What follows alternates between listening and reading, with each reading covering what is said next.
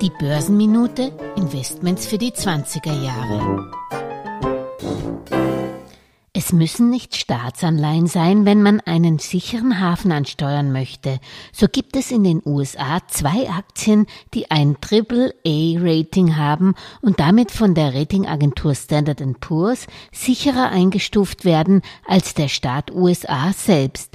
Der hat nämlich mit der Finanzkrise im Juni 2013 sein drittes A verloren und hat seither ein Rating von AA Plus mit stabilen Ausblick. Ein AAA und damit die allerbesten Kreditkonditionen haben der Tech-Gigant Microsoft und Johnson Johnson, ein Arzneimittel- und Medizintechnikunternehmen, das man vor allem für seine Konsumgüter wie Pflaster und die Mundspülung Listerine kennt.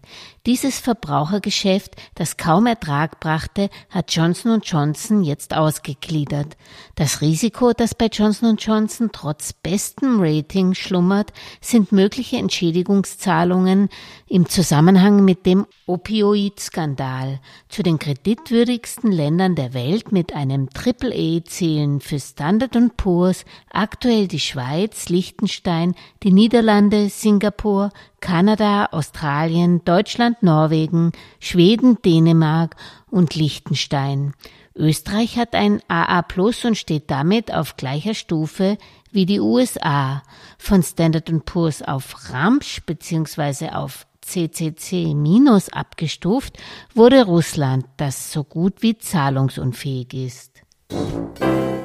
Alles Gesagte ist nur die persönliche Meinung von Julia Kistner und daher keine Anlageempfehlung und keine Rechts- und Steuerberatung. Für Verluste, die aufgrund von getroffenen Aussagen entstehen, übernimmt die Autorin Julia Kistner keine Haftung.